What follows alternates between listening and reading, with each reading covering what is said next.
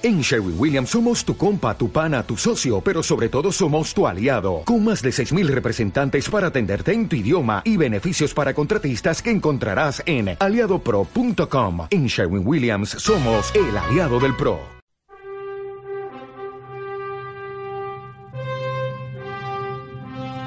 Doctoresdeltiempo.com presenta Entre cómics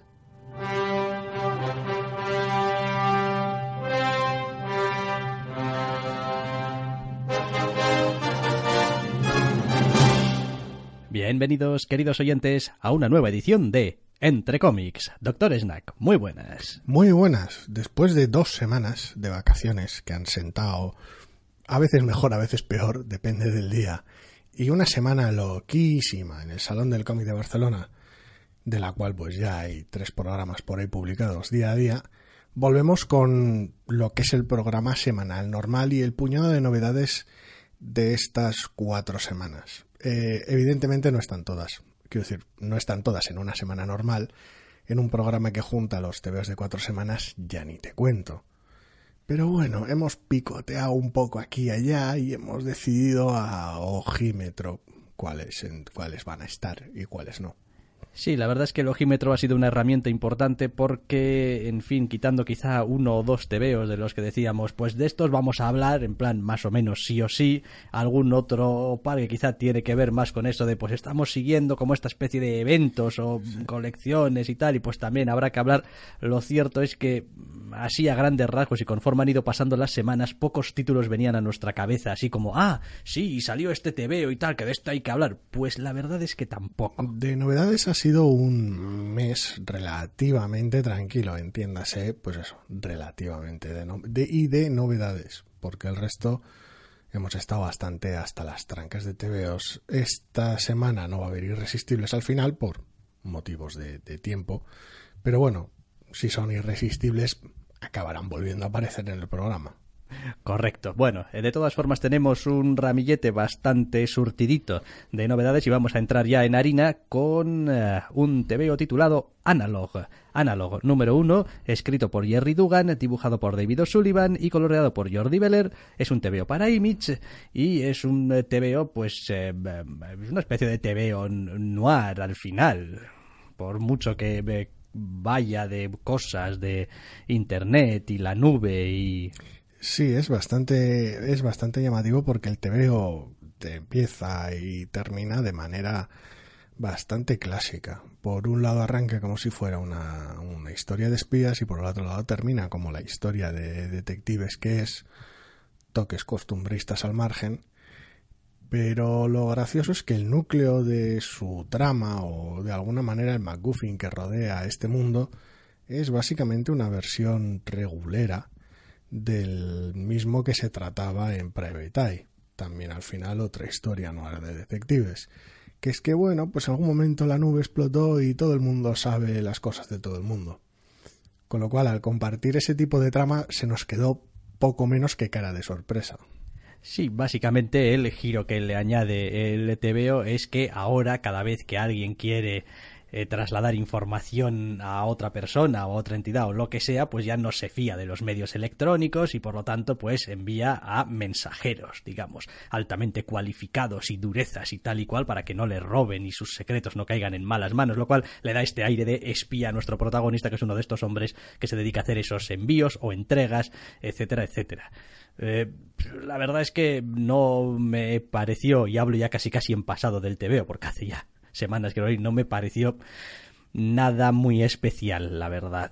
No, el protagonista es un, es un protagonista, es un, es un tipo bastante genérico, es un durezas, es un veterano, es en general más, más viejo que la mayoría de los personajes que van apareciendo por el TV, aquí y allá, él todavía recuerda cómo eran las cosas antes, etcétera, etcétera, etcétera. Para colmo, la escena final tiene algún momento bastante cómico, con un miembro de su familia que no pudo sino grabar todavía más esa conexión con Private Eye, con lo cual en general no pude quitarme de Private Eye de la cabeza mientras leía este TVO y en la comparativa no sale favorecido, la verdad. Al margen de eso, en sus factores diferenciadores casi va a peor aún, Es como, porque las historias generalmente noir no me suelen llamar la atención, cuando tienen un protagonista tan genérico aún menos. A ver, eh, evidentemente este TVO elige su propio camino, que no es el del mundo colorista, aventureril y tal y cual y un poco alocado que hacía Private, sino todo lo contrario. Este es un mundo más bien, más bien gris y es un mundo eh, lleno de cosas que pues podrían matarte en cualquier momento y no es divertido en absoluto. Es decir, nada de lo que ves en este TVO a lo largo de su lectura te hace pensar en que este es un mundo divertido o un mundo que podría ser así como un poco fantástico o lleno de aventuras o emocionante, sino más bien pues una cosa deprimente donde la gente procura sobrevivir y hasta ahí. O sea, tampoco tenemos muchos más horizontes. Mm, no encuentro tampoco que el TVO sea de una ejecución especialmente criticable. Es como, no es como si dijeras, bueno, a ver, pues sí, el desarrollo de los personajes y su caracterización y su mera concepción, pues es bastante, bastante, bastante dentro de los márgenes de estas historias, no tiene ninguna sorpresa, pero bueno, pues eh, no sé, tampoco ofende.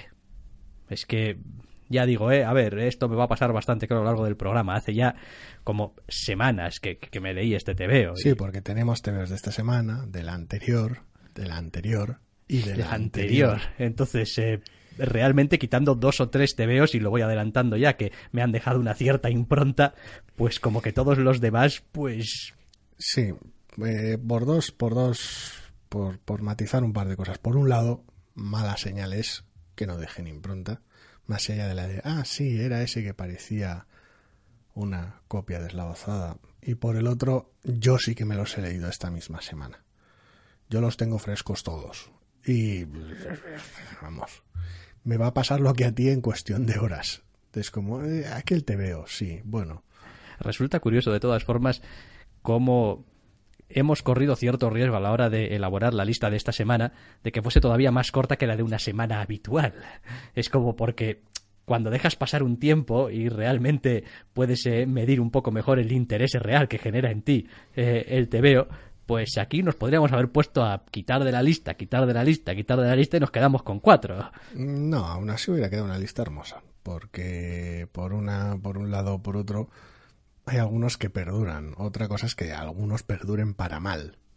Pero. Eh, analog número uno, Jerry Dugan, David O'Sullivan, Jordi Beler. Yo no veo ninguna razón por la cual, a ver, bueno, se me ocurren algunas, pero vamos, personalmente no veo ninguna razón de por qué, pues, no sé, leer Analog 1 y no leer The Private Eye 1, que además, pues te lo puedes bajar cuando quieras, donde quieras, por el precio que quieras. Pero sí, me imagino que acabarán, evidentemente, más allá de los puntos comunes que, que tenga, esto va a crecer como una historia totalmente distinta. O al menos debería. Pero ya te digo, todo lo que lo podría hacer especial en el número uno no es suficiente.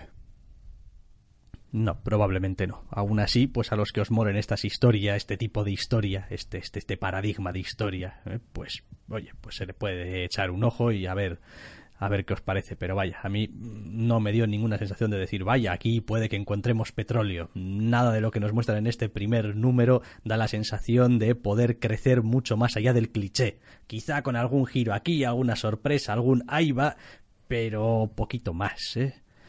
Vale, pues eh, dejamos este analog número uno y nos vamos a la B, a Brothers Dracul, número uno de Calen Van que escribe, Mirko Kolak dibuja y María Santolaya que colorea. Es un TVO para Aftershock y es posible que este equipo pues eh, os suene, porque Calen Van, Mirko Kolak y mira, ahora tendría que mirar los apuntes para saber si era, pero María Santolaya pero seguro que sí, son los de Unholy Grail, del que ya hablamos en su momento. Que yo recuerde, sí, por lo menos.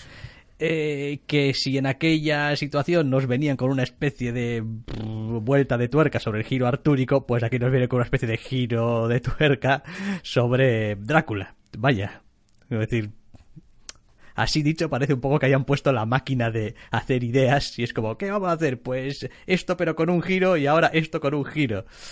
Sí, efectivamente, María Santaolalla. Eh, ¿Qué es lo que pasa? Pues que... Joder, funcionan bien Van y Mirko Kolak. Otra cosa es que después, y hablo un poquito también de Unholy Grail, después la historia no tuviese mucha más profundidad que para meterte hasta la rodilla. Eh, pero bueno, a mí me vuelve a pasar un poco lo mismo. Es un giro interesante, los, los guiños, los cambios que se realizan son interesantes. Me vuelve a pasar un poco lo mismo que con Holy Grail una vez más, en que la atmósfera de, del color de María Santolaya me encanta, pero la historia como tal... En Unholy Grail volvemos a tener una construcción estructuralmente temporal un tanto incómoda o poco interesante en algunos aspectos. Estaba bien, pero tenía sus, tenía sus problemillas para mí. Y esta todavía pincha más en hueso porque lejos de tener pues a los personajes ya en el bueno y ahora qué utiliza el ahora como pretexto y como marco para contar por lo menos en el número uno la historia de su juventud y me carga muchísimo no, no creo que quieras decir que te carga muchísimo, sino simplemente que no es el tipo de historia que te interesa, no es el argumento en el que estás interesado. Es como, pues vale, pero... Creía que iba a ser alguna especie de pequeño paréntesis, que iba a sacar un hecho puntual y crucial del asunto, pero lo convierte en una historia completa, en el cliffhanger del propio número uno, con lo cual que es algo que está para, no sé si quedarse toda la colección, pero sí al menos un buen trozo de la misma, provocando así mi, mi más absoluto desinterés, vaya. Yo reconozco que a mí Mirko Kolak me gusta. Y con los colores de Santa Olaya, yo este es un tebeo que, cuyo aspecto visual me atrae automáticamente. Es como sin necesidad casi casi de hacer nada más. Voy pasando las páginas y digo, hostia, este, este tebeo qué, qué bonito es, qué, qué tal. Luego es cierto que tiene algunas cosas tiene algunas cosas. Quiero decir, la, la, la, selección que hace, digamos, de escenas de lo que te quiere contar eh, no siempre va en beneficio de la historia, a veces va más en beneficio del guiño, en beneficio del eh, mira. Lo cual. No solemos congeniar bien a menudo con Van Ya, es un autor muy prolífico. Sí. Eh, y la verdad es que tiende a probar muchas cosas. Eh, lo que pasa es que rara vez da con algo muy, muy llamativo, muy, muy redondo, ¿no? Pues hace muchas obras que, bueno, se pueden leer, están entretenidillas y tal. Que decía, Holy Grail mismamente acabó en el número 5 allá por final de año. Eh, quiero decir que es una obra muy contenida, muy pequeña y es posible que a esto le acabe pasando lo mismo. Eh, pero le suele faltar un poco de punch, un poco de fondo, ¿no? Un poco de, de, cuando llegas, cuando llevas dos o tres números empiezas a preguntarte qué es lo que estás leyendo realmente. Es como, pues está más o menos bien contado y tal, pero los personajes no tienen mucho fuste, el, el argumento tampoco parece que vaya a ninguna parte. Bueno, a ver, esto es un poco injusto porque de momento solo tenemos el número uno de este Brothers Dracul, pero empieza a tener todas esas trazas con tantas cosas en común, además con Unholy Grail, tan reciente, de hace nada, tres o cuatro meses. Sí, a ver, en mi caso es, es una falta de enfoque, es una cuestión de, bueno, pues estoy contando una historia amena, con unos personajes más o menos bien, bien trazados, pero en general no hay un enfoque, no hay un no hay un fondo tangible, no hay es un, es un retelling que podrá ser entretenido, que podrá tener y tendrá sus sorpresas, algunas más predecibles que otras, pero ya está, no hay no, no se ve un interés especial por una construcción de personajes complejos, se divierte más jugando con el, con el, con el periodo y con la situación que no con los temas o los personajes. Y normalmente yo tiro más hacia un lado que hacia el otro y no es el mismo lado al que tira Kalenban. Sí, estoy, estoy en ese sentido completamente de acuerdo con lo que dices. ¿eh? A mí la sensación que me dejó Unholy Grail después de terminar los cinco números es de... ¿Y qué? Bueno, ok, quiero decir, te has marcado aquí un, un retelling de, de esto, pero el gancho de los primeros números, que era, joder, este Merlín y tal, ¿Qué? Joder, este Arturo y tal, eh, ¿qué? Pues, quiero decir, son el tipo de personajes a los que les pasan las cosas en el TVO. Es un poco curioso, sí, porque al margen de, bueno, de la carencia de agencia que suelen tener unos cuantos de esos personajes, la sensación un poquito rara es esa de decir, bueno, sí, te estás divirtiendo mucho y estás jugando de manera interesante con los juguetes que tienes, pero no parece que quieras contar nada específico. Parece que hay más una, una, recreación, una diversión de, de, jugar con ello que algo que, tenga un fondo interesante. Y a falta de un fondo interesante, y sin unas formas eh, espectaculares que digas, no, pues igual es un TVO que no cuenta mucho, no, sus personajes no están demasiado detallados, no tiene mucho mensaje, lo que sea, pero es un espectáculo, es, es, es vamos, palomiteo puro, porque tampoco.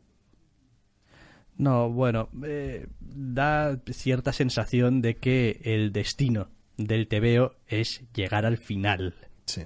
Eh, decir, sé que suena ridículo, es como, claro, to- todos los tebeos tienen que llegar, pero me refiero en el sentido más literal. Es como, bueno, estoy haciendo aquí unos tebeos, estoy contando unas cosas, porque mi objetivo es al final llegar a un punto, y cuando llegue a ese punto se acabó. Y como tengo, como voy a acabar en ese punto, pues tampoco tengo que molestarme demasiado en sí. profundidad. Sí, sí, a veces parece que la idea no es, no es tanto el no, pues voy a contar una historia de Drácula y su hermano y de cómo una dinámica entre hermanos que han pasado tiempos separados afecta a las relaciones de no.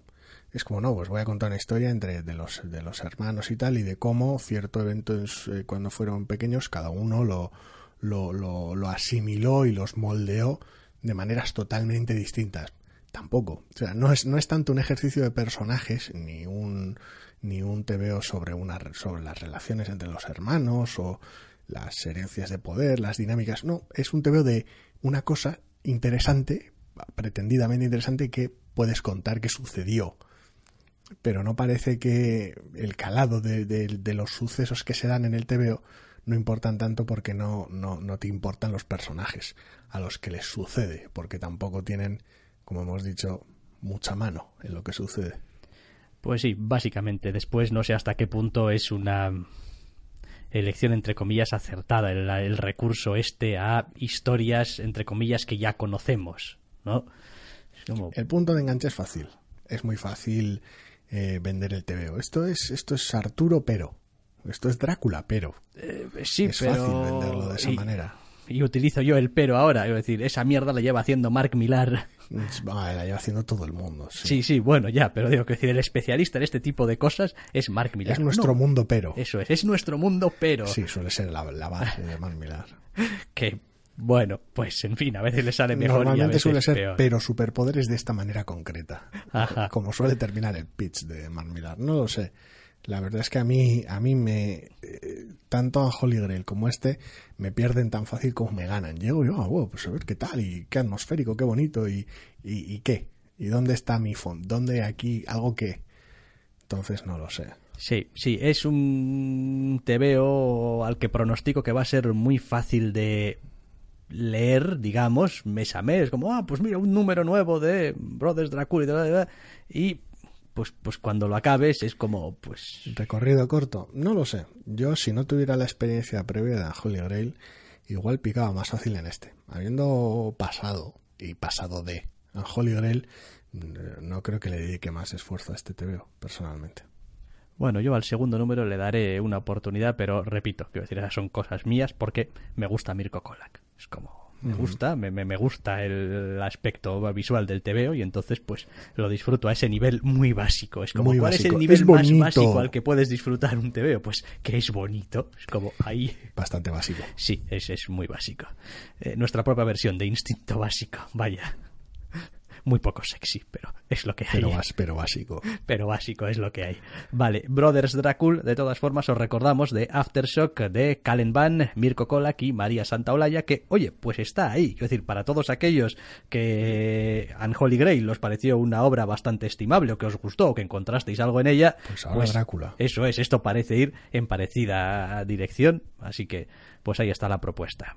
Más cosas que tenemos esta semana. Ay, ay, ay, pasamos de la B a la D. Ay, ay, ay. Dark Knights Metal, número 6, de Scott Snyder y James Tinion escribiendo, Greg Capullo y Mikel Janin eh, dibujando, Jonathan Clapion entintando y Francisco Plasencia coloreando. Es un TVO para DC y ya sabéis que de este TVO hemos ido hablando en general y al principio del programa, ¿no? Como "Uy, el evento este de DC, Dark Knights. Sí, esta semana cualquier número eventual que pueda aparecer no, no, no va al principio del programa. No, Es un listado de todo lo memorable y llamativo del, de que ha, que ha salido como novedad en estas vacaciones y ya está. Sí, y bueno, pues Dark Knights eh, Metal número 6, pues es o era el final ya del recorrido, del camino. Memorable igual no, pero llamativo. Hombre, sí, a ver, todo el evento ha sido llamativo. Eh, a veces en el mal sentido de la palabra. En plan, quiero llamar la atención, ¿no? Pues, pues como el, el, crío que está gritando y mamá, mira, siendo mira, molesto. Mamá, mamá, mira, mira, mamá, no estás mirando. No, mamá, eso mira, es, mamá. sin manos y tal. Y pues bien, pues al final, quiero decir, que nadie espere otra cosa distinta de lo que podía prever de este último número. Pues, pues unos puñetes, unas leches, unos monstruos muy grandes, unos héroes muy decididos. eh, Una pelea obscena de final de evento con las clásicas de final de evento en el cual lo has roto todo hasta tal punto que te toca dar volantazos de final de evento. Ninguna sorpresa. Es, es relativamente llamativo el epílogo que bueno, pues se dedica a, oye, que no me he enterado muy bien qué pasó. Los propios personajes y se explican unos a otros lo sucedido al final del evento y después del mismo. Es como, uy, uff, qué lío el evento, ¿no? Sí, qué lío el evento. ¿Y ahora qué?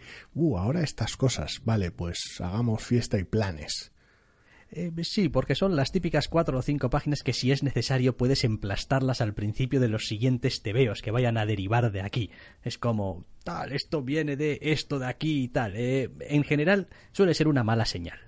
Quiero decir, cuando al final de tu historia importante y grandilocuente necesitas explicar lo que ha pasado en tu historia grande y grandilocuente, Bueno, es un epílogo que contiene el resto de epílogos. ¿Y qué ha sido de tal? Ah, pues ya está aquí. Y esto otro que ha pasado tan loco, pues esto tiene estas consecuencias y tal. Es parte explicación, parte cebo para todas esas colecciones que ya han salido.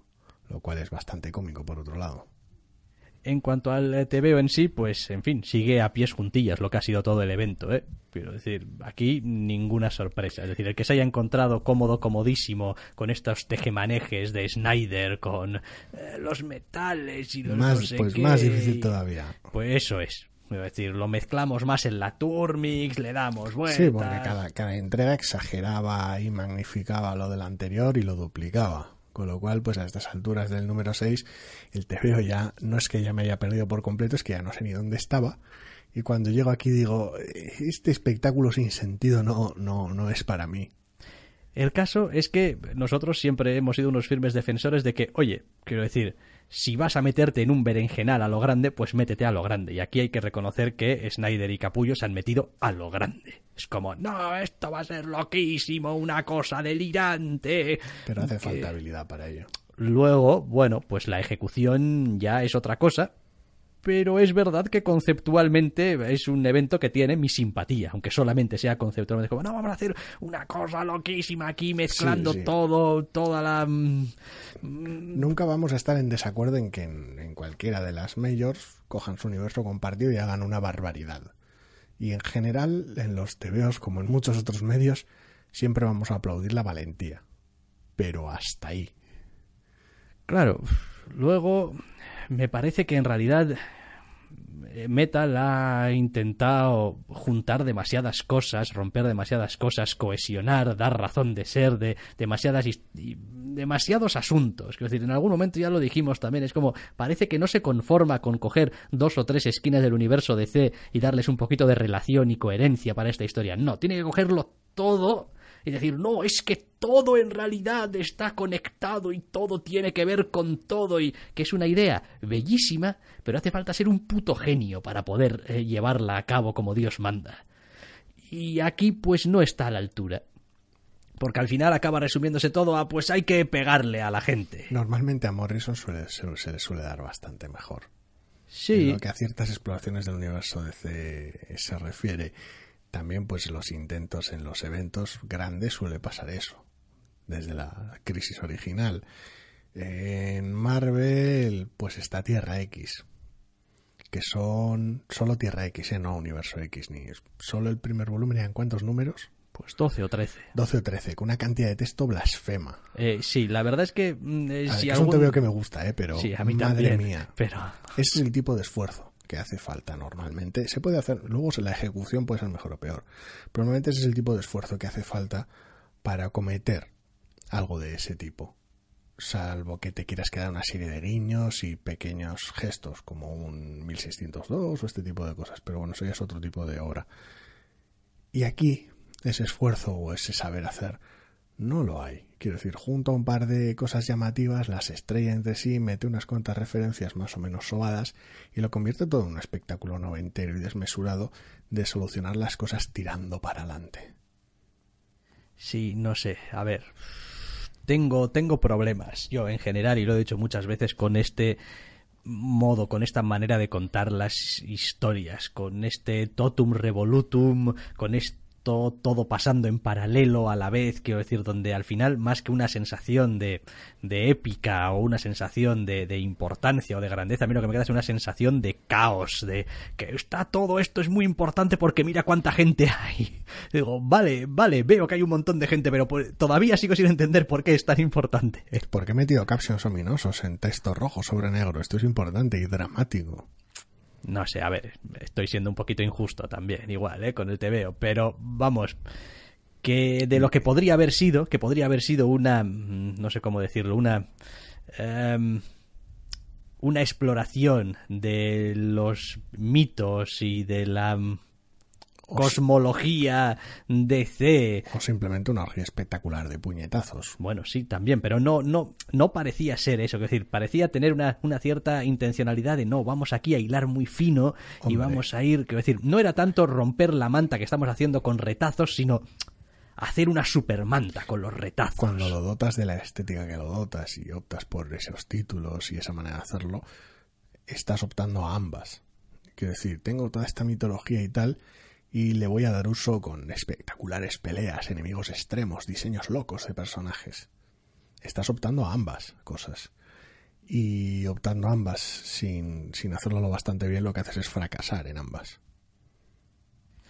Sí, sí, más bien sí. A ver, es como todo, ¿eh? Mm, yo estoy seguro de que habrá lectores a los que les encante la desmesura, el, despelote, este argumental y accionesco, y pues Sí, a mí también. Fantástico, no, pero, bien hecho. No pasa nada. Pero vaya, a mí no es el tipo de historia que me remueve un poco por dentro. Es decir, yo veo esto y más bien paso las páginas bastante impertérrito. Es como, yo entiendo que una historia de esta clase tiene que generarme alguna clase de emoción. Es decir, aunque sea el odio más visceral, y le estoy mirando a Secret Empire, por ejemplo. por ejemplo, que es como Secret Empire, decir, pero la indiferencia me resulta una de las peores cosas que, puede mm, generarme un evento. Ahora Plus con más gente que aparece al rescate y tal, y bueno, pero si ya sabíamos que venían, que tampoco y ahora Plus con más gente que, que sí, lo que quieras. Y ahora un McGuffin que, dale, pa'lante. Si me da igual, es como... Eso, exacto. Y ahora, un, Deus, y ahora un Deus es máquina loco y tal, y ahora unos superpoderes. Que, que sí, que vale, que ya se lo tienes que parchar de una manera, si no, termina ya. no, una sensación, una, una desafección muy loca. De todas formas, pues bueno, pues que lo sepáis, que ya hace algunas semanas que acabó Dark Knights Metal con su número 6, Scott Snyder y James Tinion cuarto escribiendo, Greg Capullo y Mikel Janin dibujando, Jonathan Glapion entintando y Francisco Plasencia coloreando. Así que venga, dejamos a la distinguida competencia y nos vamos a Marvel, de la cual, pues en fin, en general tampoco diría que espero grandes cosas, pero vamos a ver qué es lo que viene en la lista. Domino. O Dominó. Bueno, Domino. Domino. Domino número uno, escrito por Gail Simon, dibujado por David Baldeón, coloreado por Jesús Aburtov, y pues sobre este personaje del que sé entre poco y entre nada. poco y nada, ¿no? O sea, pues, pues muy, muy merc y tiene superpoderes de suerte y la tendrás en la peli de Deadpool y ya está. Creo que hasta ahí llegas, ¿no? Tampoco es que yo vaya muy lejos. De que... Sí, hasta ahí llego y, en fin, a juzgar por lo que me ha enseñado este TVO, pues tampoco voy eh, mucho más eso allá. Es, eso es lo imprescindible, de alguna manera, para entrar a este TVO. Ah, pues sí, cosas de mercenariar y cosas de poderes de suerte, guay. Por si todavía estás súper perdido, hasta el propio TVO lo explica. Con lo cual, pues... Eh, no, no tiene pérdida, vaya. No, el TVO tampoco tiene mucha pérdida, tampoco tiene ninguna cosa a la que agarrarte demasiado.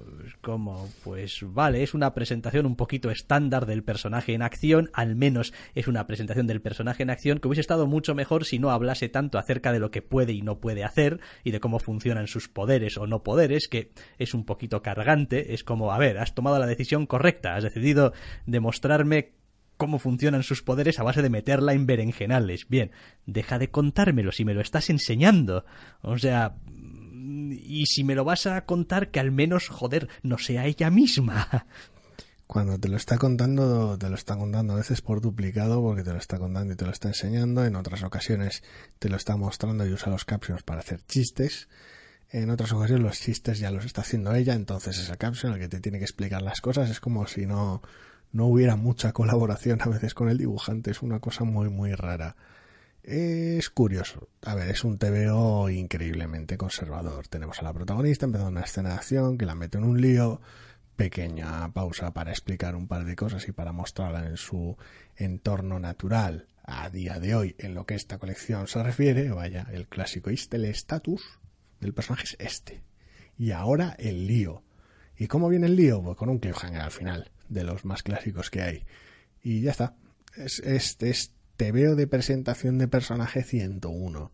Que decir, es muy, muy básico. Gracias a que es muy básico, funciona en buena parte porque le tengo bastante cariño al arte de Valdeón, que tiene ese punto extra de ligera exageración, de acting desmesurado y de pequeña a veces broma, que funciona muy bien con la trama y con el, con algunos de los momentos específicos de la trama que hacen chirigota de cierto asunto, eh, que hace que todo funcione. Pero el TVO pega más bandazos de los que debería. Quiero decir, es terriblemente ligero, pero también inserta los momentos de drama y de flashback y tal un poquito a lo loco.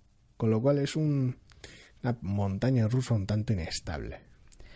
Sí, a ver. Mm, siempre es complicado entrar a un personaje que no conoce, sobre todo cuando ya forma parte de un universo compartido y tiene ya un bagaje. Es decir, o la presentación del personaje o el primer número deja muy claro que el enfoque va a ser como muy específico y la atmósfera y el y el tema casi casi también digamos de la etapa va a ser como muy específica o si no siempre te queda un poco la sensación de estar leyendo un TVO intercambiable eh, lo digo porque yo qué sé eh, uno eh, podía coger el, el Hawkeye el último Hawkeye que hemos leído con Kate Bishop y bueno pues a ver Igual tampoco era el TVO más original de la galaxia, pero como que desde el primer número te quedaba muy claro cuál era su rollo.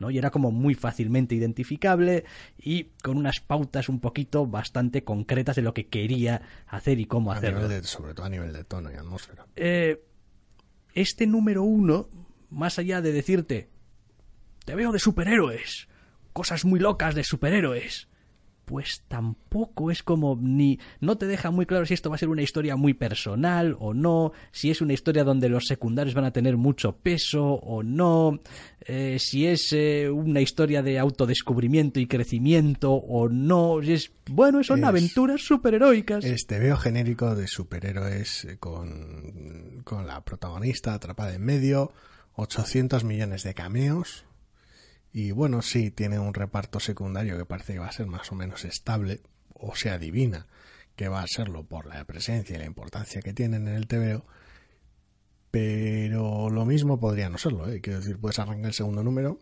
que esos secundarios sean bagaje previo del personaje que hayan decidido tratar y ya está. O sea, quiero decir, la, la decisión no es nada en este número uno, realmente, más allá del cliffhanger, detalla qué es lo que va a pasar en el 2 o cuál va a ser el, en general el feeling de la colección. Es, es un esta es domino y más allá de las cosas que ella misma verbalice a golpe de monólogo interno, su posición en la trama del TVO la podría cubrir cualquier personaje Marvel. Es que es a lo que voy.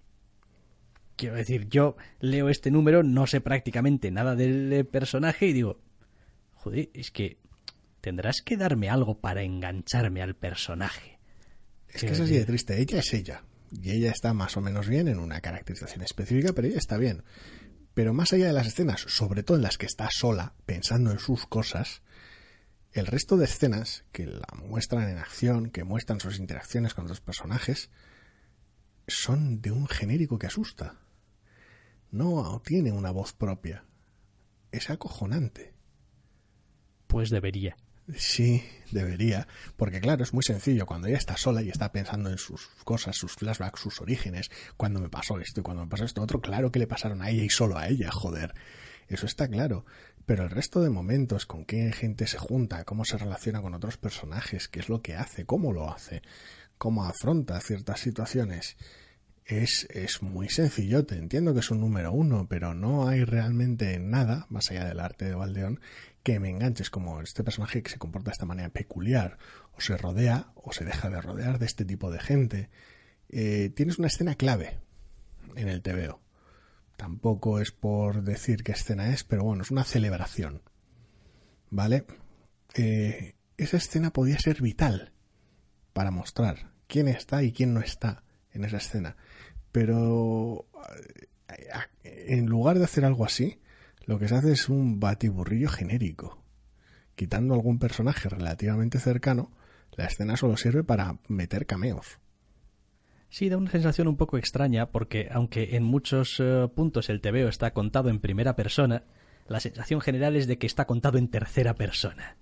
Es como el tienes... el desapego es tal Sí, tienes la sensación de estar siguiendo a una cierta distancia las evoluciones de la protagonista cuando en realidad te las está contando en primera persona, pero no consigo conectar o no consigue el TVO conectar conmigo como lo quieras llamar. Pero es como, no sé, algo, algo, algo tan personal como para ponerle la primera persona, pues tendría que tener un poquito más de personalidad, quizá.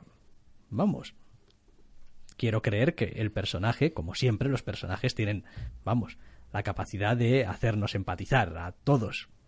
Tienen que estar, pues en fin, escritos con una cierta maña, pero ya digo, muy apañado, ¿eh? me gusta, me gusta el enfoque artístico, es un personaje que me simpatiza, pero, pero, y, pero lo que se cuenta en este primer número desde luego no, no me invita a más. Pues no, es una pena, pero es lo que hay. Este número uno de Domino de Gail Simón, David Valdeón y Jesús Aburtov y nos vamos a ir otra vez a DC. Estamos aquí de cambalaches, hay, de editoriales, eh, para hablar de Doomsday Clock, número 4 ya, escrito por Geoff Jones, dibujado por Gary Frank eh, y coloreado por Brad Anderson. El cuarto número ya, estamos eh, en un tercio de lo que va a ser esta maxi serie de 12 números. Sí, cuando decimos hablar en general tampoco es demasiado bien, ni tampoco es mucho. Me explico, no es que sea un mal te veo ni mucho menos. Tiene sus momentos y sus guiños y sus giros bastante simpáticos, pero la mayoría del TVO es un flashback de origen de personaje. Y por bien ejecutado que esté, se antoja la mayor parte del TVO. A ver, innecesario es una palabra un poquito fea, porque lo que es necesario o no para el TVO lo determinan sus autores y oye, eh, si esto está aquí es por algo, establecer un tono, el carácter del personaje, etcétera, etcétera, etcétera. Pero lo que hasta ahora en Doomsday Clock podía resultar en parte pequeño homenaje o en parte pequeña travesura y juguetear con algo ya sabido, aquí no sé, me resulta sobado. Por primera vez el evento me ha resultado cansino, me ha resultado ha dejado de ser una, una travesura divertida. Eh, vamos a hacer cosas con Watchmen, pero de nuestra manera. Y ha pasado a ser simplemente un... tampoco una copia al carboncillo, pero sí cierto préstamo excesivo para contar poca cosa. Sí, yo lo que estaba pensando realmente es que esa, ese, ese gran flashback, ese origen de personaje, etcétera, etcétera, bebe tanto, digamos, de tantas cosas de la obra original, que digamos que deja en evidencia la relación que tiene con la obra original o que quiere tener con la obra original y al mismo tiempo se queda en evidencia porque bueno, pues la obra original es la obra original y esto pues bueno, es algo que bebe de ella, pero es otra cosa distinta que hasta ahora tenía un tono a pesar de todo mucho más, no sé, juguetón o quizá autoconsciente de que era pues eso, la continuación imposible de un clásico eh, inabarcable, por decirlo de alguna manera, que además el paso del tiempo cada vez ha ido agigantando más, y de repente ha querido un poco como jugar en su misma liga. Es decir, al mismo juego. Sí, pero no. Sí, pero lo ha querido hacer de alguna manera rarísima, porque ha cogido un personaje y lo ha conectado a varios niveles con la obra original y el resultado está en que el que hasta ahora podía ser un personaje, puede que enigmático, puede que ni tan siquiera necesitase de más pinceladas respecto a cómo acabó siendo quien es en este TVO, que un par de brochazos y dejarlo ambiguo, todo eso en, este, en el que se veía en el número anterior, en este número se torna en explicación deliberada. Y cuanto más retrata, es gracioso porque cuanto más retrata y más afina, más difumina el personaje. Es graciosísimo. Cuanto más matiza y más detalla sobre la historia de este personaje, más se disuelve el personaje en lo que fue Watchmen y menos tenemos tangible de quién es él. Es una sensación muy rara. Sí, hombre, al margen de que directamente es como dar un frenazo en la trama de la, de la historia. Es como, pues hasta ahora teníamos aquí unas movidas y tal y cual con los personajes que estaban a sus cosas y tal y cual, y de repente, frenazo absoluto, te voy a contar esta cosa, voy a emplear todo el tebeo de arriba abajo, y a efectos de avance de la trama, es como si el número 4 no, no, no contase. Sí, en ese aspecto, para una colección de 12 números, cuyo final creo que estaba previsto para agosto del año que viene, si no recuerdo mal, nuestros nuestras últimas quejas y pesares cuando salió el tercer número, eh, es una serie que va para largo, con lo cual la periodicidad puede que le haga bastante daño. Y con números como este, eh, cuando salga el quinto, sea cuando sea, que evidentemente esto lleva muchísimo tiempo realizarlo, no, no, nos, no llevemos a engaño, eh, la sensación de ¿y esto por dónde iba? va a ser brutal. Con lo cual, pues bueno, no lo sé. No, no sé hasta qué punto se han, se han pegado un tiro en un pie con este número. A ver, después hay algunas otras consideraciones a hacer que esto es un poquito ya... A ver, es como ver más allá, ¿no? del TVO, pero claro, a ver, número 4 de Doomsday Clock. ¿Y qué es lo que tenemos? Pues un flashback brutal de uno de los personajes contándonos sus orígenes, sus historias y tal y cual. Vale. Watchmen número 4. ¿Qué es lo que tenemos en Watchmen, en la original número 4? Pues básicamente al Doctor Manhattan contando de dónde viene y a dónde va y tal y cual. Quiero decir, que si lo miras fríamente dices tú, bueno, ¿y qué hizo el número 4 por Watchmen, por la original? Pues contarnos la historia del Doctor Manhattan. Eh, y avanzó mucho la trama. Pues hombre, igual tampoco un montón. Lo que pasa es que se te caía la polla al suelo cuando leías cómo te estaban contando lo que te estaban contando. ¿No? Y lo que implicaba para la colección y el impacto que tenía. Efectivamente, aquí la sensación que te queda es que, pues sí, me has dado el origen de un personaje y un flashback y esto, ¿por qué es importante? Sobre todo cuando lo crucial del personaje ya lo sabía el número anterior. Sí, sí, y además había hecho un buen trabajo en dar nada, en las pinceladas suficientes para que todo el mundo entendiese. Cualquier lector de Watchmen supiera, vale, sí. Ya está. Por aquí van los tiros. Es como no, realmente no hace falta tampoco mucho más. Aquí, pues bien, han entrado en detalles y no es que esté mal, es, es lo que hemos venido diciendo del resto de, números. Es un número, ¿eh? es, es, un número que peca de ser autocomplaciente, por decirlo de alguna manera. Quiero decir, mientras que los otros mantenían un equilibrio, relativamente sano entre, pues eso, un poquito el homenaje, un poquito el hacer tu propia obra, un poquito de, de pasártelo bien con juguetes prestados y propios. Aquí es un poco de, ah, mira cómo estamos haciendo esto a los Watchmen. Dale, métele más Watchmen al TVO. Y se pierde un poquito esa gracia que tenía hasta ahora el evento, que consistía pues precisamente en eso, en cómo podía seguir siendo su propia cosa pese a todo mientras que aquí ya no tanto. De todas formas, todavía le quedan muchos números sí, sí, sí, por delante y los seguiremos leyendo con interés o al menos con curiosidad. Ya veremos si quizá el interés va decayendo con el paso de los números, eso ya veremos, pero la curiosidad, desde luego, en mi caso, se va a mantener ahí, porque es verdad que eh, esto también es una apuesta atrevida. Es como, quiero decir, porque en su momento, eh, cuando hicieron aquello de Before Watchmen, pues bueno, quiero decir, eran miniseries, eran, estaban en el pasado, quiero decir, no, no tenían, digamos, tampoco... Precuela oportunista. Sí, eso es, pues bueno, tampoco. Esto ya viene, viene con otras, con otros... integración eso es. Uh, con otros aires, con otros es echarle mucho rostro, y como ya hemos dicho, Y lo decimos normalmente cada vez que toca un número de un Clock que en general nos llama la atención y nos interesa. Sí. Sí, sí, sí, sí. Pero bueno, esperemos de todas formas que Geoff Jones, Gary Frank y Brad Anderson pues empiecen a moverse un poquito igual más ágiles o por los otros derroteros para cuando llegue el número 5, que en fin, pues para largo nos los están fiando, así que igual todavía tarda un poco. Pero bueno, ya veremos. O igual no tanto, porque es de hace unas cuantas semanas el TVO. Igual nos lo encontramos por aquí la semana que viene o dentro de un par de semanas. Eh, siguiente parada en el tren de entre cómics. Eh, vale, otro TVO de Marvel en este caso, ¿verdad?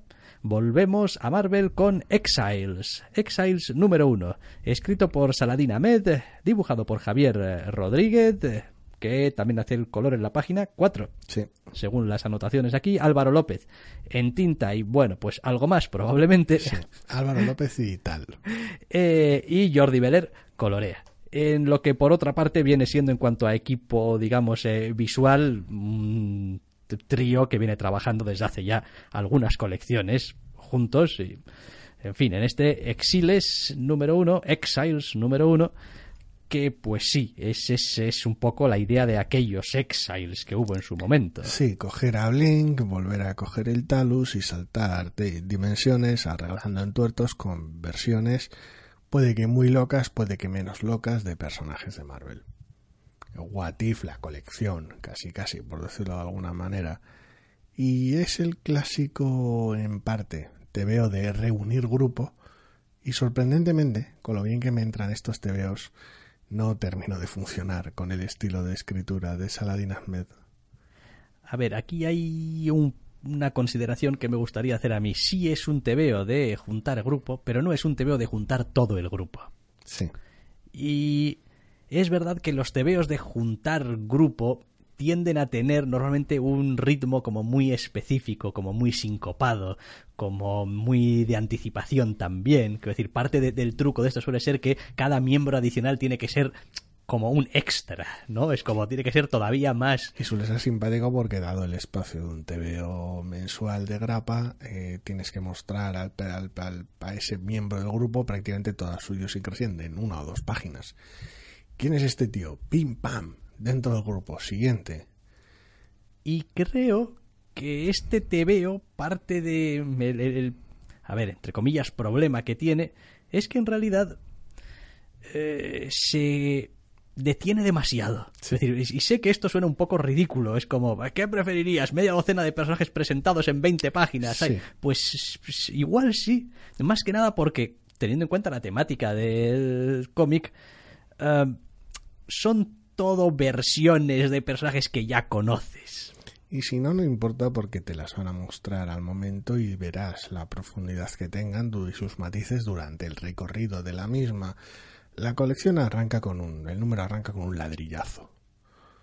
En una serie de captions obscenos de soy fulanito y tal y cual y estoy aquí haciendo el papel de narrador para esta cosa porque una gran mega crisis multidimensional de la hostia se avecina que hará falta que los exiles arreglen. Hasta ahí pues es una presentación torpe y cansina pero bueno, llamativa al menos. Luego presentan a los personajes, empezando evidentemente por la protagonista, lo cual está bien, pero lo que decías tú, se detiene demasiado y no solo en ella, sino en general. Mostrar las distintas vicisitudes de los mundos de los que procede cada uno de los personajes solo es interesante en la medida en la que moldean a dichos personajes, porque lo que te va a acompañar y guiar en la colección no es su mundo, es el personaje. Entonces el TV emplea demasiado tiempo en mostrar su mundo y demasiado poco en mostrar al personaje al cual le están sucediendo cosas durante el TVO que le están hurtando la agencia y básicamente están reaccionando y dando tumbos más que otra cosa. Con lo cual tenemos una pincelada bastante divertida de mundos hipotéticos, universos hipotéticos del universo Marvel, pero no a los protagonistas de esos mundos, no a los personajes que nos van a acompañar. Como carta de presentación de las intenciones del TVO está bien, como carta de presentación de los personajes es muy triste. Sí, es, es extraño, pero mm, no, no, no, no. Y mira que yo suelo funcionar bastante bien también con estas mierdas grandilocuentes de lo cómico. No, no, a mí eso me gusta. Y, y, bien, vale, pero no sé, me ha faltado me ha, me ha parecido que, o sea, estás haciendo un TVO Sí. que básicamente va a detener las ideas más bizarras que se te ocurran. Em, después, quiero decir, ves visualmente el TVO y dices tú, "Pff, sí, sí, co- Sí. co- co- correcto, las ideas más bizarras. Y. Rodríguez López y Veler dando el callo. O sea, ahí no hay ningún Exactamente. problema. Eh, pero realmente, ¿cuáles son las ideas súper bizarras de este número uno? Es decir, más allá de, ay, mira, este personaje que conoces ahora es así en este mundo. Digo, vale, bueno, no digo yo que no haya un cierto impacto interesante y bizarro en ver versiones alternativas. Pero Sí, pero le dedica más tiempo, insisto, al mundo del que es el personaje que al personaje. Quiero decir, mm, es, es un poco curioso. Entiendo que la situación en parte define el personaje. No puedes, no puedes entender eh, cómo es Mad Max sin su mundo, por decirlo de alguna manera. El problema está en cuando pones más interés en su mundo que en el protagonista. Y eso sucede con demasiada frecuencia con los tres personajes que tenemos en este TVO. A ver, yo tengo cierta confianza y sensación de que este TVO va a ir ganando velocidad rápido De- debería. y que y que probablemente es además uno de estos TVOs abonados eh, con una cierta facilidad a los números autoconclusivos y a este tipo de cosas y tal que realmente es un planteamiento que a mí me gusta mucho y que estoy deseando empezar a leerlo de verdad en vez de este número uno. Sí, más allá de esta introducción sincopada y este cliffhanger loco, eh, realmente hincarle los dientes al TVO. Quiero decir, eh, no voy a entrar tampoco en spoilers sobre la composición del grupo, porque bueno, parte de la diversión está en ir descubriéndolo, aunque la portada es la que es, pero eh, en ir de alguna manera conociendo a los personajes mediante la colección. No, insisto, no importa de dónde vienen si no vas a utilizarlo como punto. Es decir, no, no, no importa de dónde sea yo, si no, si no sirve para establecer un contraste de cómo, ah, qué, qué típico soy yo de este, de este, de mi entorno, o cómo yo me muevo en contra de mi entorno. Si no vas a explicar, si no vas a contar cómo soy yo, no, no tiene sentido que expliques mi entorno, no, no te aporta nada. No te aporta nada en este TV en concreto, dado- dada la trama, menos todavía. Si no vamos a pasar tiempo en mi entorno, entonces, ¿por qué le estás dedicando tanto tiempo? No tiene sentido, no tiene sentido y es más ruido que otra cosa. Ese es mi problema. Y sí, apunta maneras. Tiene pinta de ser el tipo de TV que en el que más temprano que tarde acabo entrando, pero la carta de presentación ha sido bastante peor de lo esperado. Sí, es posible que tenga que ver con esta especie de tropo también que, que existe en este tipo de historias de juntar un grupo que no se conoce tal y cual, de hacerlo todo como muy confrontacional. Quiero decir, todo el pri- todo primer contacto tiene que ser una patada en las pelotas y tiene que ser una cosa ah, a cara de perro y la tiene pelea que por ser error es una tiene que ser exacto la pelea por error y bien, pero bueno, quiero decir, a veces te vendrá bien y otras veces igual no tanto. No pasará siempre, no pasará en todos los encuentros, pero sí, cuando te aparece gente rara de la nada, pues hombre, también pues Ya, claro. Bueno, ¿Qué vamos a hacer? Hablar. Como estamos locos. Eh, bueno, a ver. Eh, está aquí. Es como, vale, Exiles. Reconozco que nunca fui lector de la colección antigua de, de Exiles, así que decir, yo tengo leídos bastantes. so- solamente tengo lo que es el, el concepto básico de lo que era la colección. Hay versiones alternativas de personajes que van por ahí salvando el multiverso, mamonadas por el estilo. Y pues venga, va, me parece fantástico. En general, no es el tipo de pues, colección por la que me interesaría demasiado. Reconozco que han hecho esta vez bien en Marvel su trabajo de, de, de- de hype y su maquinaria publicitaria y tal y cual. Y pues veo los personajes que son y digo, vale, me llama, me llamáis la atención. Es decir, esta, esta mezcla, este, esta elección que habéis hecho de personajes me parece llamativa. Y el reparto siempre puede cambiarse. Eh, sí. Y suele cambiarse, si sigue como la original. Pero vaya, eh, lo demás, pues hemos dicho también muy poquito de pues lo que es el aspecto visual del TVO, que pues no tiene tampoco ninguna tacha. O sea, de hecho, pues tiene algunas cosas muy, muy, muy Javier Rodríguez, muy reconocibles. Hay algunas cosas que, que me encanta como, como hace, quiero decir, el, el, rollo este que, que suele manejar de, de, narración alrededor de imagen central y este tipo de recursos y tal, me parece que sobre todo para un número uno como este, en el que, joder, algunos no paran de largar y largar y largar, eh, oxigena mucho la, la página y, oye, en general, si no fuera, si no fuera por el, por el equipo visual, este TVO es posible que no hubiera un segundo número en mi biblioteca. Es así de sencillo. Es, es lo que levanta este TVO, la idea y el equipo visual. Porque las maneras en las que ha elegido contar la historia no las termino de ver nada claras. Pero bueno, imagino que son los clásicos escollos del principio. En cualquier caso, si la situación se prolonga, evidentemente, pues hasta ahí habremos llegado, pero por ahora, por ahora sirve. Por ahora sirve y nos quedaremos para un número 2 a ver qué es lo que ocurre en estas aventuras alocadas de los Exiles de Salamina Med, Javier Rodríguez, Álvaro López y Jordi Beller. Y nos vamos a mover a Image, que creo que casi casi desde el primer número que hemos comentado y el análogo pues estaba ausente. Eh, y este te veo titulado Isola, número 1, de Brendan Fletcher, que escribe, Karl Kersch, que escribe y dibuja, y esto que no sé cómo se dice, que colorea M. Sassy Kei, no, no sé muy bien. Sí, es, el, es básicamente el apodo que utiliza la, la colorista Michelle, creo que se llama. Ajá. Bueno, pues sí, M. Sassy Kei, M. Sassy Kei. Sí, podrías buscarlo por Google. No, no recuerdo exactamente ahora cómo se llama, pero sí. No importa, si está así en los créditos, está así en los créditos. en los créditos, que somos suele firmar, y aparece así en su propio blog, así que bueno. Vale.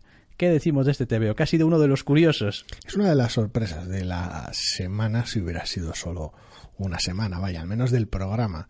Eh, con un impacto visual brutal arranca un, un TVO de fantasía que no da ni media puñetera explicación más de la imprescindible.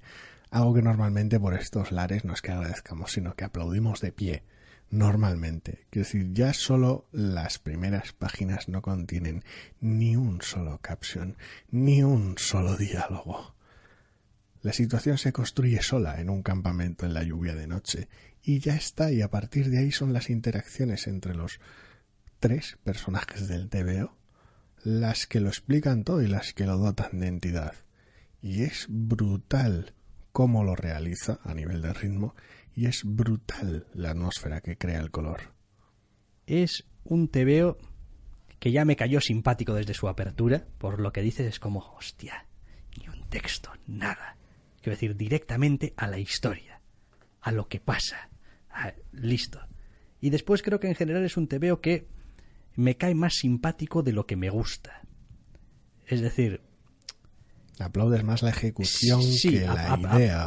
aplaudo, aplaudo el, el, cómo está llevado adelante, aplaudo el que quieres hacer una historia de esta manera. Eh, tampoco me ha resultado súper, súper atractivo. Es decir, no es un tebeo que me haya súper enganchado. Es decir, estaba leyendo y estaba diciendo, no sé por qué, pero este es un tebeo que debería tenerme diciendo, wow, qué, qué pedazo de tebeo, pero por alguna razón no he conseguido. he notado como demasiada no sé, demasiada distancia entre mí como lector y la historia que me estaban contando.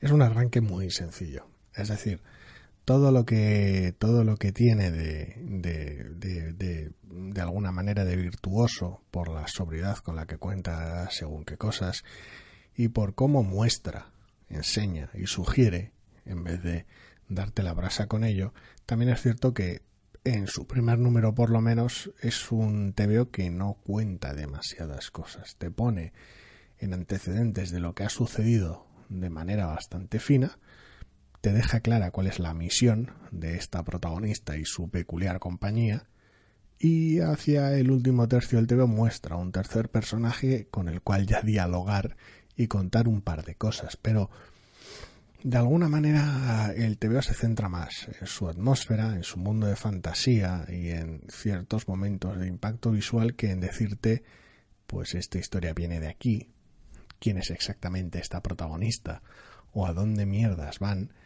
eso todavía son preguntas que quedan por hacer, con lo cual es un TVO de alguna manera ligero de contenido, entre comillas, a nivel de trama, con lo cual tienes menos puntos de enganche, porque como buena parte del tiempo la protagonista está básicamente sola, eh, se hace muy difícil ver cómo es a través de sus interacciones. Podemos verla a través de todas las acciones que realiza el TV porque es la absoluta batuta del, del TVO. Pero es eso, le falta de alguna manera un espejo en el que mirarse más allá de ese tercer personaje que es básicamente un, una explicación con patas.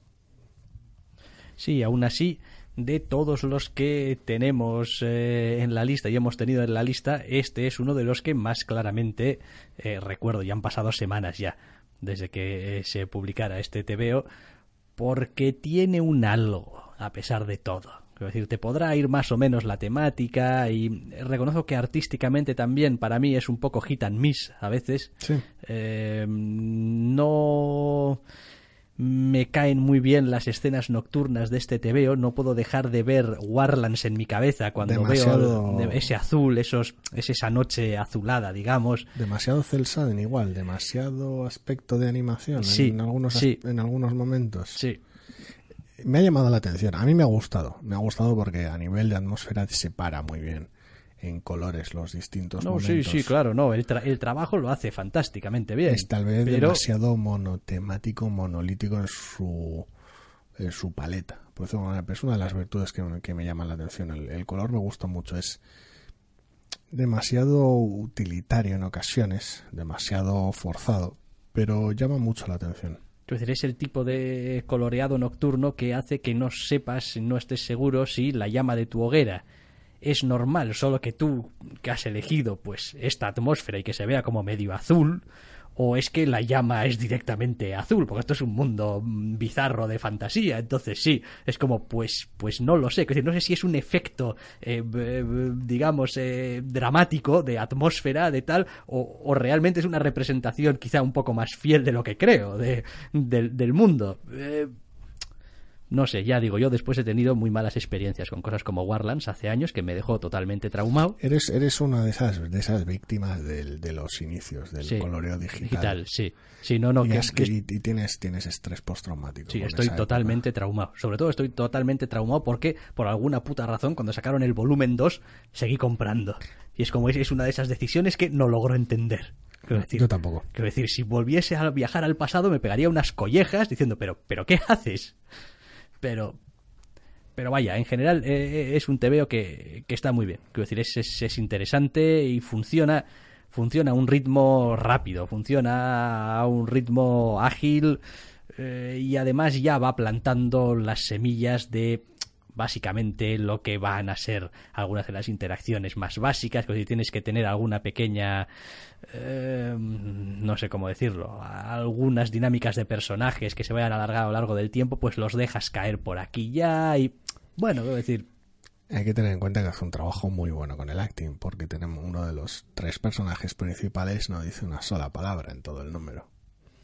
Y lo transmite todo a base de, de lenguaje corporal y expresiones faciales. Y se le entiende perfectamente. sí, sí, vale, pero bueno, es una de esas cosas que cuando un TV hace bien ni te fijas. Aunque lo hace bien, evidentemente. Eh, vale, eh, tampoco, a ver, es que es lo que decías, tampoco hay un montón de cosas respecto a lo que pasa que decir del TV y además nunca solemos destripar, pero vaya, A mí me ha encantado. Es un TVO con un cierto carisma, con una cierta personalidad, con un cierto, en fin, empaque. Sí, una de las, una de las tres sorpresas gratas de- del programa que curiosamente se concentran más o menos a partir de ahora en la parte final del, pro- del mismo. Sí, aunque probablemente no vamos a estar del todo de acuerdo en el, En, en- en intensidad. en no. intensidad. Pero bueno, vale. Eh, esto era Isola, como decíamos, eh, para Image eh, de Brendan Fletcher, Carl Kerst y Msasi Kei. Y nos vamos a ir a otro TVO también de Image, en este caso Skyward número uno de Joe Henderson, que escribe, Lee Garbett, que dibuja, y Antonio Favela, que colorea. Y esto es, pues, otra cosa de otro rollo.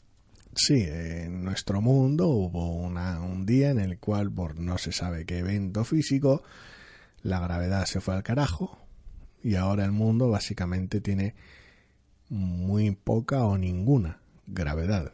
Con lo cual la historia que se nos cuenta es la de una mensajera en un mundo como ese. De este te veo de decir que en su momento eh, leí una sinopsis y me pareció que iba a ser aborrecible. Es decir, la sinopsis estaba escrita de tal forma que daba, daba una sensación terrible de historia manida, porque ya es como, no, te, te, lo contaba un poco todo, no, porque tal, esto, la gravedad se fue a la mierda y no sé qué, pero alguien está mm, ahí trabajando y deseoso de volver a poner las cosas como eran y tal. Demasiadas explicaciones en la mitología y demasiado poco retrato de su protagonista. Sí, vaya, es como, pues este TVO va de que pasa esto y esto, y es como, luego lees el TVO y dices tú, no, este TVO va de esta protagonista Quiero decir, el resto son sus circunstancias que lo hacen todo mucho más colorista y mucho más mm, pues de aventura y mucho más tal, pero pero no es un tebeo de el mundo se fue a la mierda y te vamos a contar cómo opera el mundo y no. Y es en algún momento pasa a serlo, pues pues será el momento en el que nos pierda, porque esta es otra de las sorpresas llamativas del programa. Es un tebeo que pues bueno, también es muy parco en lo que cuenta. Lo hace de manera muy ágil, de manera muy breve y es posiblemente el TVO más, entre comillas, corto de la semana. Quiero decir, es, se me ha pasado en un pestañeo. Es, es, es brutal, porque además en lo formal es muy sencillo. No, no hace grandes acrobacias a la hora de componer página ni, ni crea atmósferas tan locas o recargadas con el color. Con lo cual es simplemente, más allá del pequeño precedente al principio del TVO, contar una jornada parcial al menos de trabajo de nuestra protagonista, mostrar cuál es su situación ahora en contraste con ese flashback del principio y dejar caer un cliffhanger. El TV es muy muy sencillo y muy muy corto en ese aspecto, pero es carismático. ¿Y por qué funciona? Porque lo hace todo personal. Sí. No hay nada en este TVO que no tenga relación con su protagonista. Nada de lo que te cuenta, y mira que son unas cuantas páginas, nada de lo que te cuenta está desconectado de la protagonista. O son interacciones de la protagonista, o son cosas del pasado de la protagonista, o son amigos o familiares o lo que sea de la protagonista, pero todo gira en torno suyo. De manera que cuando lees el TVO, la sensación que te da es de que es todo súper compacto y de que, y de que realmente Sí, no hay explicación aséptica de cómo funciona ahora un mundo sin gravedad si no es a través de lo que la protagonista hace y le toca hacer como parte de su trabajo de la que la protagonista ve cuando sucede en sus cercanías. No hay, no hay nada que, que, no se vea de, de, alguna manera casi casi a través de sus ojos. Es como, y ahora la gente, ¿cómo es? ¿Cómo viste? ¿Cómo se mueve por los sitios? ¿Cómo hace ejercicio? ¿Cómo, cómo funciona el mundo? Todo lo que ves, no hay ni un solo caption que lo explique, simplemente ves a la protagonista funcionar en el mundo. Punto. Solo por eso ya, aunque el TVO sea poco ambicioso, podría caer, entre comillas, en el olvido si no va construyendo en, futuras entregas algo más, como carta de presentación está muy bien. Es que estaba revisando ahora eso que dices de los captions y ah, ah. hay un caption que en realidad no es tal, que es el final de un diálogo. Es una voz en off. Es una voz en off para hacer la transición de una página a otra y eso es toda la caja de texto que vas a encontrar en el TV. Sí, no hay, no hay narración ninguna. Lo cual en estos tiempos es, es una cosa, vamos. Hay un cartel de 20 años después. Ah, bien, vale. Ok. Que, que es prescindible. Que sí, porque te vas a dar cuenta que, que, sean 15, que sean 20, que sean ah, 22. que la protagonista es la del flashback. Ah, vale, ya, ya, Pero bueno. Eh, pero vaya, que, que, probablemente todo ello contribuye a esta a la sensación general, al feeling general del, del TVO, de ser pues eso, eh, que te puede, lo puedes leer en un suspiro, que se mueve rápido, que te mete en harina, que ves los ojos a través de la, de historia, a través de los ojos de la protagonista, todo está un poquito en, en, conjunción. Después, la historia en sí misma y pues la importancia que puede tener o el interés que puede tener, pues eso se irá un poco viendo con el tiempo. Quiero decir, esto podría ser un TVO eh, que me ha gustado mucho, que está muy bien y que haya dejado de leer al segundo número porque no me interesa la historia pero... Bueno, a ver, no sé el recorrido que tendrá. Por ahora la universalidad de la historia es más o menos patente. Tenemos a una joven mujer con un empleo de cierto riesgo en el entorno en el que en el que lo lleva y vemos también que suele resolver las situaciones con cierta valentía, arrojo o inconsciencia, incluso por su edad. Vemos también por su entorno familiar que, bueno, pues es una historia un poquito de, por ciertos precedentes, abandonar el nido, crecer un poco, evolucionar como persona, alejarse de su zona de confort. Vemos toda una serie de tiranteces y de entornos que de alguna manera la completan y la limitan al mismo tiempo como cualquiera de nosotros. Con lo cual lo plantea muy claro. Quiero decir, es un TV en el cual podremos ver o no la evolución de la protagonista y lo cual que espero que ocupe un asiento en primera fila con la trama del cliffhanger ocupando un asiento en la segunda fila. Si es al revés, será posiblemente cuando me pierda el TVO. Sí, suele pasar de todas formas normalmente que enfrentados a esta historia bien contada que no me interesa demasiado, o esta historia que me interesa contada bastante mal, normalmente acabes quedándote con la historia bien contada aunque no te interese demasiado. Porque el mero hecho de estar bien contado es ya un atractivo suficiente muchas veces. ha surgido de ejemplo alguna vez y, y, siempre me pasa lo mismo. Nunca recuerdo cómo se llama aquel tebeo. El del postapocalipsis congelante el del post-apocalipsis. Eh, eh, ¿Cuál? ¿El de Ellis? No, o sea, no. que ¿Post postapocalipsis? El del TV aquel, que era un TV post-apocalíptico donde el mundo entero se había ah, congelado ah, y había un que, virus que, Sí, que lo metiste entre tus favoritos del año. Siempre se me olvida el nombre del TV, porque siempre me, viene a la cabeza Snowblind, pero no es Snowblind, era otro TV de esa misma época. Sí, Y siempre me hace gracia porque le tengo mucho cariño y al mismo tiempo siempre se me olvida el puñetero nombre. Vamos a ver. Es increíble. Voy a poner la palabra especial a ver si hay suerte. Estaría en el de 2016, 2017. 2016, creo. Pero no me hagas mucho caso. Vamos a ver. Ah, sí, que somos igual de idiotas que siempre no ponemos la lista. Ah. en los especiales de los TVOs. Estará en los tags. Eh, o lo mantuvimos en secreto. No hay tags, macho. Lo mantuvimos en secreto. Sí, lo mantuvimos en secreto. O hicimos, o hicimos el puto Pero bueno, para el ejemplo no viene, no viene al caso. El asunto es que es, es que es un TV que podría caer muy plano, con nosotros sobre todo, pero un TV que funcionaba porque las protagonistas involucradas en el asunto estaban vinculadas de manera muy personal a lo que sucedía y no se trataba de un ejercicio de contar cómo el mundo se había ido a la mierda y cómo sobrevivía la gente en el mundo. Era un TV que contaba qué papel tenían esos personajes en cómo se había ido a la mierda y qué papel tenían ahora mismo en cómo sobrevivir en ese mundo. Pero ellas, las protagonistas, no el mundo. Y es un tema que me viene a la cabeza una y otra vez en ese tipo de situaciones y nunca recuerdo el título, lo cual es muy, muy, muy, muy gracioso. Eh, yo tampoco. Estará por ahí en algún programa perdido. Es lo que hay. Pero yo tampoco lo recuerdo, sinceramente. Vale, eh, dejamos este Skyward número uno de Joe Henderson, Lee Garbett, Antonio Favela para Image y vamos a ir terminando poquito a poco hablando de The Dead Hand número uno de Kyle Higgins, Stephen Mooney y Jordi Beller. The Dead Hand.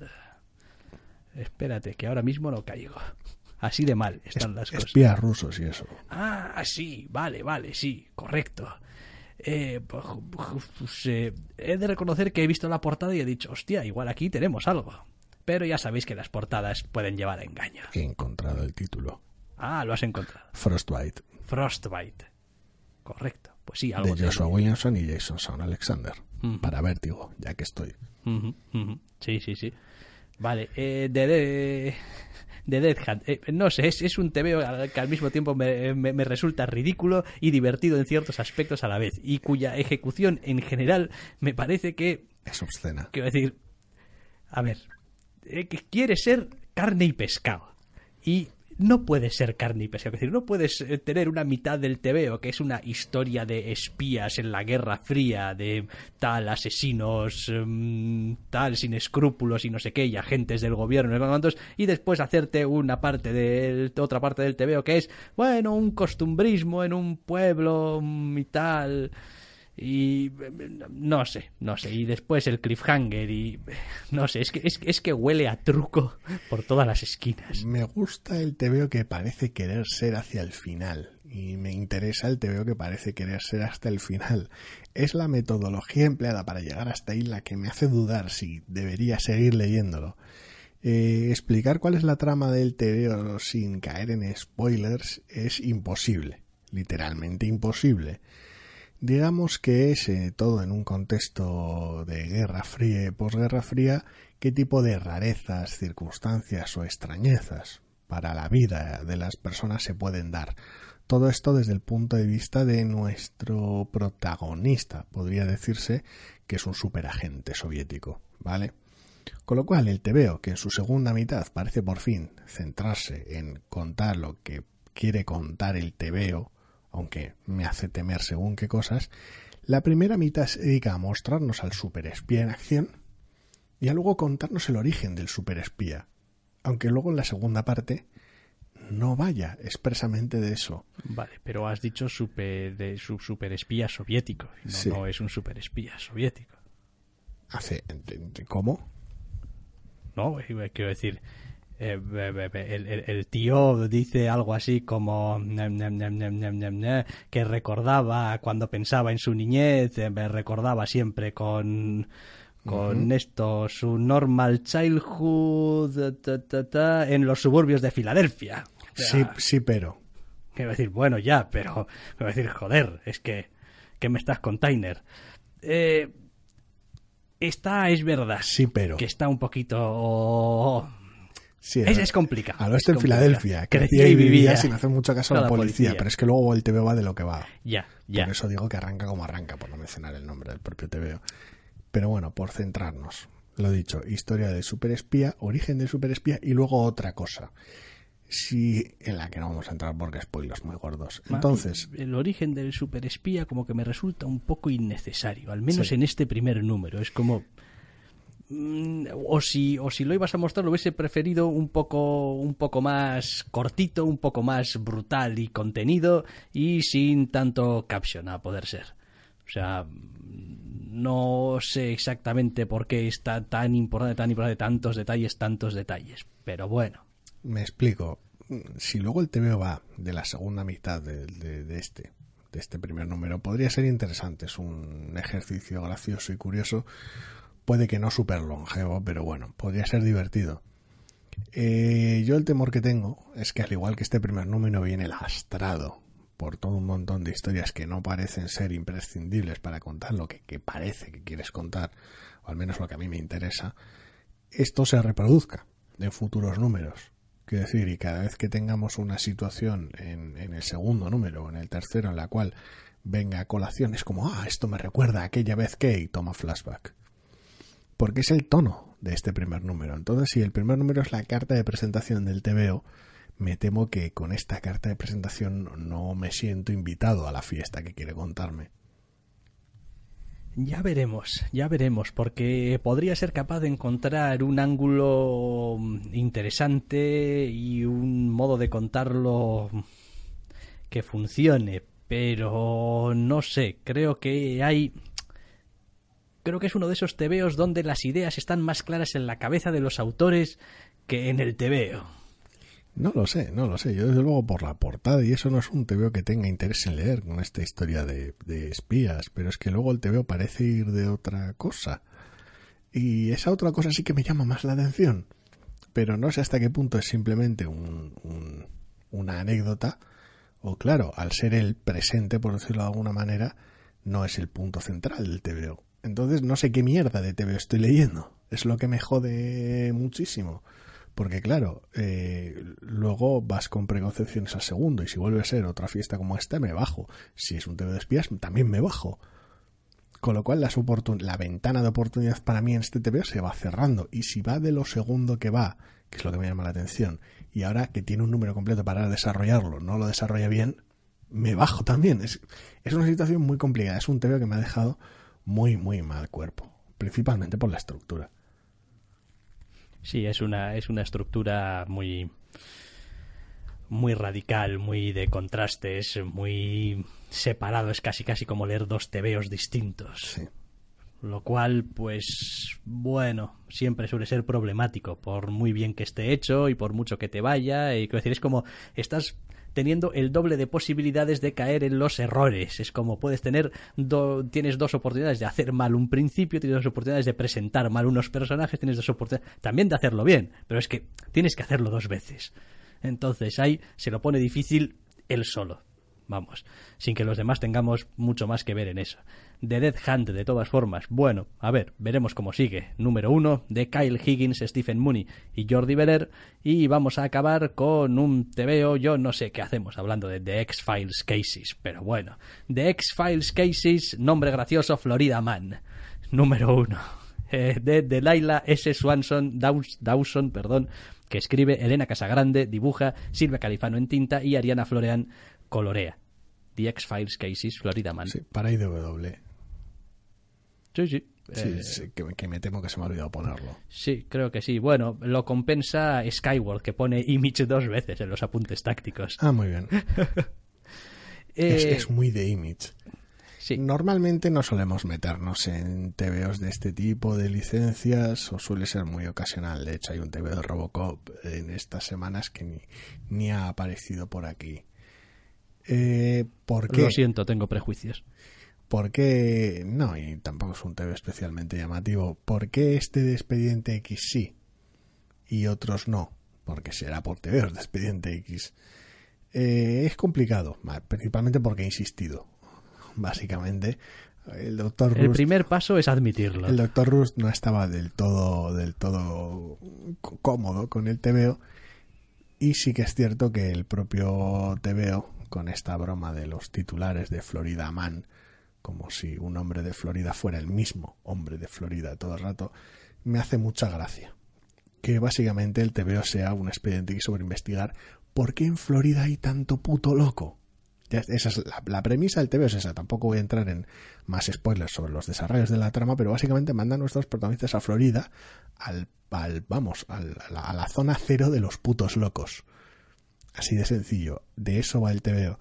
Donde me ha conquistado son dos frentes que por un lado es en el visual, que es donde muchos temas de licencia suelen flaquear al no conseguir, eh, por un lado, reproducir a los protagonistas de carne y hueso, y por el otro lado, el no poder transmitir todo el acting y sus expresiones y lo que los hace llamativos o únicos. Y por el otro lado, el propio tono. El quedarse con solo atrapar la mitología de la película, serie, lo que sea que reproduce, y no atrapar también el tono. Esto, en lo que se refiere a lo nuevo de Expediente X, que tanto queremos por su tono ligero y de chirigota, lo hace. Quiero decir, mm, de alguna manera atrapa a los actores y atrapa el tono de ligera parodia. Sí, eso es, que nadie se lleva a engaño. Estos no son los Mulder y Scully de la temporada 5 de Expediente X. Quiero decir, estos son los Mulder y Scully más bien actuales. Sí, temporada 11. Temporada 11 que están pues precisamente al 11. Y gran parte del atractivo de la serie y también en el TVO, y en ese sentido te doy la razón, lo consiguen muy bien, es jugar con esas interacciones eh, en esos tomas y dacas que tienen los dos protagonistas, Mulder y Scully, que pues es lo que le da un poquito la gracia, porque se ven envueltos en toda clase de situaciones, a veces terroríficas, a veces ridículas, pero lo que hace realmente entretenido y divertido y especial todas esas situaciones es cómo reaccionan ellos ante ello, porque tienen ya el culo pelado de ver cosas. Entonces, en ese sentido, el veo está bien. Yo ahí no tengo problema. Lo que pasa es que no soy amigo de ver estas versiones en otros medios de pues, pues series de televisión o películas o no, no soy muy amigo ni de las adaptaciones ni de no logro muchas veces desconectar no el material original de lo que estoy leyendo en el TVO que tiene que ser un trabajo muy muy muy excepcional o que por alguna razón concreta me, me atrape muy rápido y muy fácil para que en fin, deje de fruncir un poco el ceño de, ay, es que en el fondo hay de mi mente está, pues, que esto es una serie de televisión y pues esto un TV es, como la versión, y esto es muy injusto y muy cruel, es como la versión barata de Expediente mm. X y tal, lo, lo siento, es muy cruel y es, muy, y es falso y tal, pero... Sí, no es el producto original en cualquier caso, no es la obra original.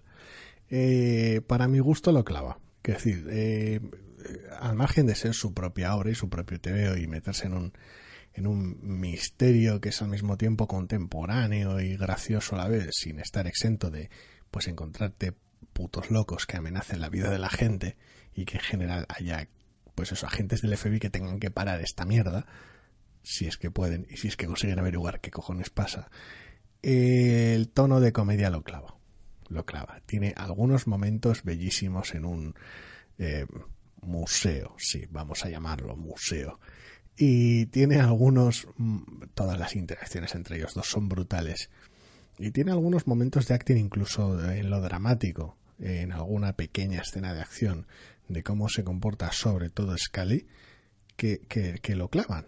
Es, es alucinante. Eh, desde el... En ocasiones no tanto el acting, que también, o las expresiones faciales, sino las líneas de diálogo. O sea, puedes, puedes realmente ver de cómo esto es, al menos a día de hoy, eh, Expediente X. O sea, paralelo a la, a la temporada 11, te serviría de storyboard para un episodio es así de fiel.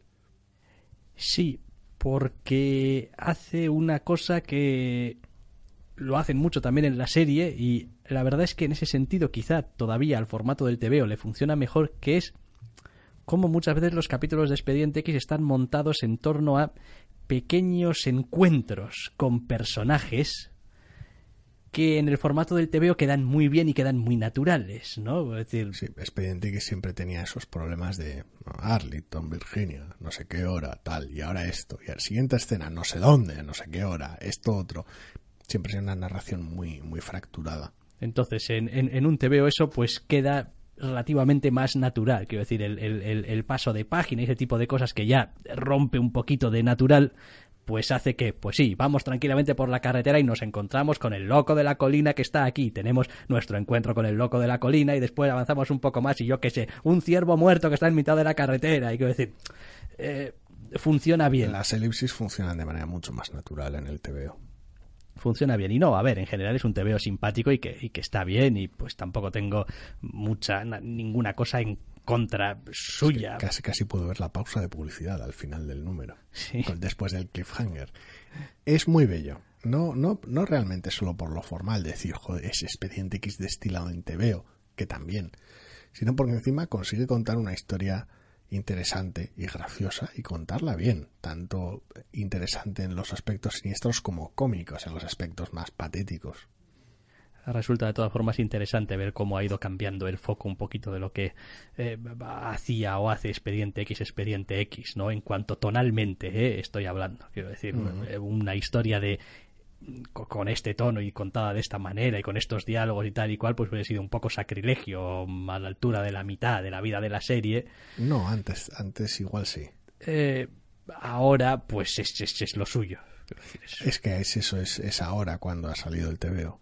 Sí, sí, mientras todavía no hemos terminado de ver la decimoprimera temporada. Que habrá que solucionar eso en algún momento. Estamos en ese tono. Y entonces este TVO para mí encaja perfectamente en, ese, en este momento en Expediente X. Y me ha parecido muy divertido. Bueno, pues no es una mala manera, yo creo, de acabar el programa con algo que te haya parecido muy divertido, porque ya tenemos desgracias a punta pala, como para ir añadiendo además desgracias de TVO. yo creo que no.